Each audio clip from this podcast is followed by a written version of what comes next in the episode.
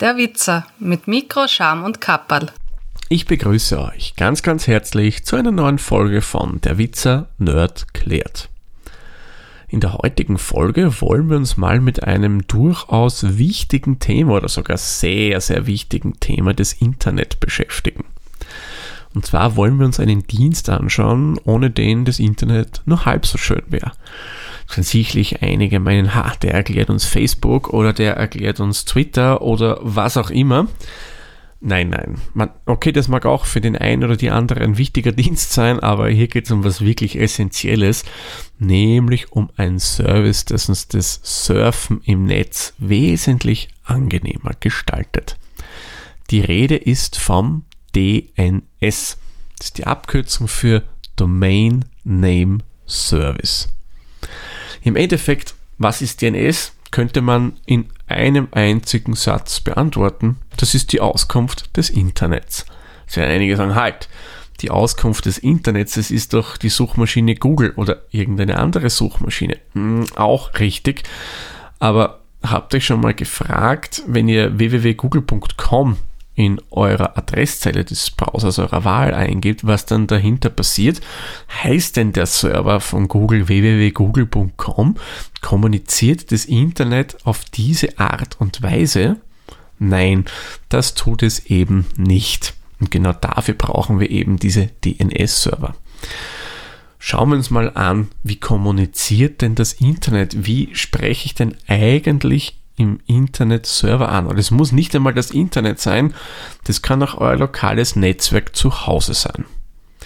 Das funktioniert in der Regel über sogenannte IP-Adressen. Eine IP-Adresse ist mehr oder weniger, wie der Name schon sagt, eine Adresse eines Endgeräts. Das heißt, jeder Server, der im Internet draußen steht oder mit dem Internet kommuniziert, jedes Endgerät euer Smartphone, euer Tablet, euer Rechner, die haben alle eine IP-Adresse.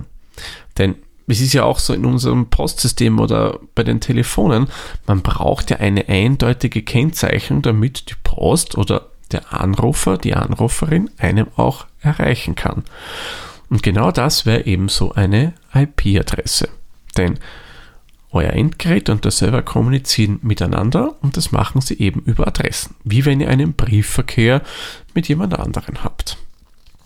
Bei IP-Adressen gibt es zwei Arten. Die noch immer sehr, sehr stark verwendete wäre die IPv4. Das sind die Adressen, die habt ihr vielleicht schon mal vor allem im Heimbereich gesehen.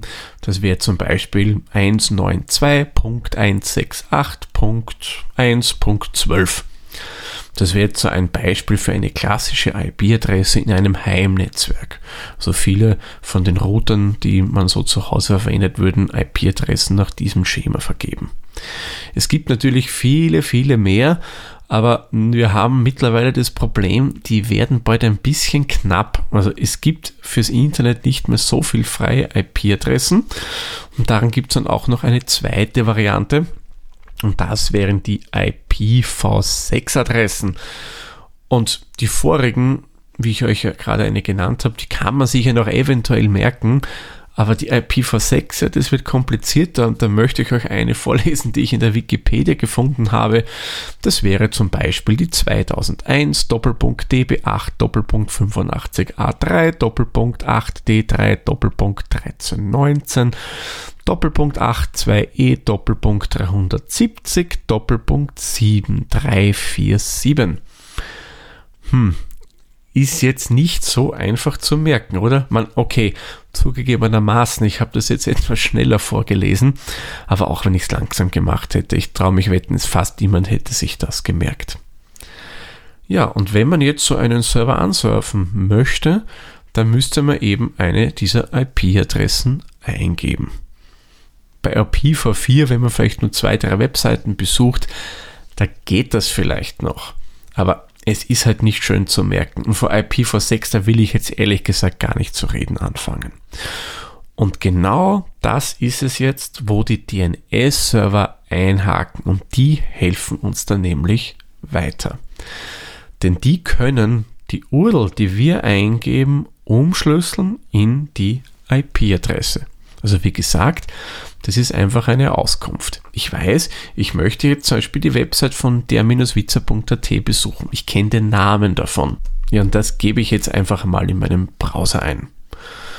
Drücke auf Enter, dann schickt es mein Computer an meinen Router zu Hause und der schickt es dann an unseren Internetprovider, da wo ihr Kunde seid.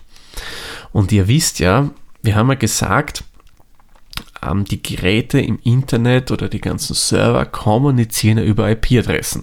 Und jetzt kommen wir dann mit der-witzer.at daher. Das ist blöd, weil die wissen, wissen jetzt nicht so recht, was kann ich damit tun. Und da kommt jetzt genau der DNS-Server ins Spiel. Schicke ich die Anfrage raus, meldet sich der mal, ich könnte euch eine Auskunft geben und der nimmt den Eintrag und sucht mal in einer großen Datenbank. Und diese Datenbank, würde ich sagen, kann man mit einer Art Telefonbuch vergleichen. Da sind dann die ganzen Domains aufgelistet und die dazugehörigen IP-Adressen. Hat er den Eintrag gefunden, sucht er sich die IP-Adresse dazu raus, gibt es in unsere Anfrage rein und schickt es in die Weiten des Internet hinaus. Zum Glück schicken wir auch immer gleich unseren Absender mit. Machen wir bei dem Brief normalerweise auch. Und da schicken wir das in Form auch schon unserer IP-Adresse mit. Und dann kann eben der Server, in dem Fall der von der-witzer.at, mit mir kommunizieren und mir die Daten, die ich von ihm haben möchte, schicken. Übrigens, die DNS-Server sind auch in gewisser Hinsicht für die Geschwindigkeit unseres Surfens verantwortlich. Denn wenn die eher träge reagieren und relativ langsam unsere Antwort schicken oder unseren Gerät der Antwort schicken mit der IP-Adresse, die wir benötigen, dann dauert es natürlich auch länger, bis wir die Seite öffnen. Also es muss nicht zwingend, wenn es bei euch langsam das Internet funktioniert, muss nicht immer zwingend die Bandbreite sein, die ihr habt, sondern es kann auch sein, dass der Domain-Name-Server, also DNS-Server, langsam reagiert und es dadurch hinausgezögert wird. Dadurch verwenden einige sehr gerne einen ganz, ganz speziellen DNS-Server im Internet. Das kann man ja auch einstellen, sowohl beim Router als auch beim Betriebssystem eurer Wahl, welchen DNS man verwenden möchte. Und da wird von einigen gerne der 8.8.8.8 verwendet. Also das ist die IP-Adresse dieses DNS-Servers. Und das ist nämlich jener von Google. Der ist auf der einen Seite wirklich schnell ob er das auch irgendwie zu Werbezwecken gebraucht oder nicht, das kann ich euch nicht beantworten. Aber bei denen kann man wirklich, wenn man den verwendet, davon ausgehen, dass der verdammt schnell antwortet. Jetzt haben wir noch eine kleine abschließende Frage. Es gibt ja unzählige DNS-Server, mehr oder weniger. Jeder Provider betreibt eine, ihr habt gehört, Google betreibt einen, ja, und noch viele, viele andere. Woher wissen die denn die ganzen Daten? Vereinfacht gesagt, die sprechen miteinander, die sind hierarchisch aufgebaut und die kommunizieren untereinander, die gleichen sich ab, beziehungsweise wenn der eine was weiß, schickt das an den nächsten im Bekannten weiter. Und wenn der wieder nichts weiß, schickt das weiter und so weiter und so fort. Also ihr seht, die kommunizieren durchaus untereinander. Es reicht, wenn ich es mal bei einem eintrage und das verbreitet sich dann relativ schnell in den Weiten des Internet. Also das ist nicht so, dass das überall jeder Administrator dann manuell einpflegen muss. Nein, die lernen von sich selbst. Gut, ich würde sagen, kommen wir zur Zusammenfassung der heutigen Folge. DNS, das Domain Name Service, ist dafür da, um mehr oder weniger Domainnamen wie zum Beispiel der-witzer.at in die dazugehörige IP-Adresse auflöst. Das heißt, es sagt uns genaue Adresse unseres Servers, weil das Internet ja das kommuniziert primär über IP-Adressen.